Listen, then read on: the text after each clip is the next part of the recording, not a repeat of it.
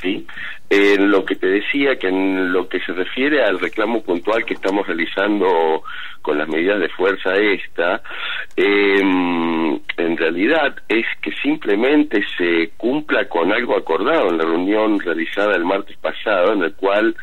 los representantes del rector, tras consultarlo con el rector, se comprometieron a eh, que se firme una resolución está que dé laboral a los trabajadores del Yupa, eh, que como ustedes saben llevamos eh, hace más de 20 años una situación eh, bochornosa en cuanto a nuestras condiciones laborales, en la medida que estamos tenemos contratación hacia término que vence cada seis meses. los trabajadores del Yupa en todos los todos los trabajadores del Yupa, insisto, todos los trabajadores del Yupa eh, tienen esa condición laboral. Quiere decir que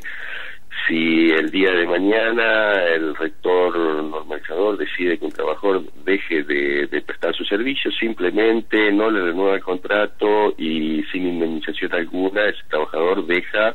de deja de tener su fuente laboral, digamos, ¿no? O sea, logramos y lo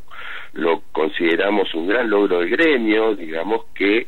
em, que el, el, rector se comprometa a firmar una resolución que cambie esa situación, está, o sea, que dé estabilidad laboral a los trabajadores hasta tanto se decidan los mecanismos de regularización, está, y cuando fuimos a buscar la resolución, la resolución no estaba firmada, eh, y la fecha límite para firmar era el miércoles de la semana pasada. Bueno, ante esto, que hay un acta firmada, comprometida, porque si no lo firman, bueno, ya, ya es, es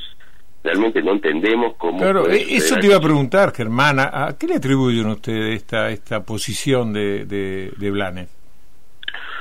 Bueno, la verdad, la verdad que, que no lo sé, indudablemente algo tiene que ver, me imagino yo, con eh, digamos, las, las políticas de achique del Estado que, que todos conocemos eh, de, de del gobierno, tanto del gobierno nacional como del gobierno provincial, digamos, esta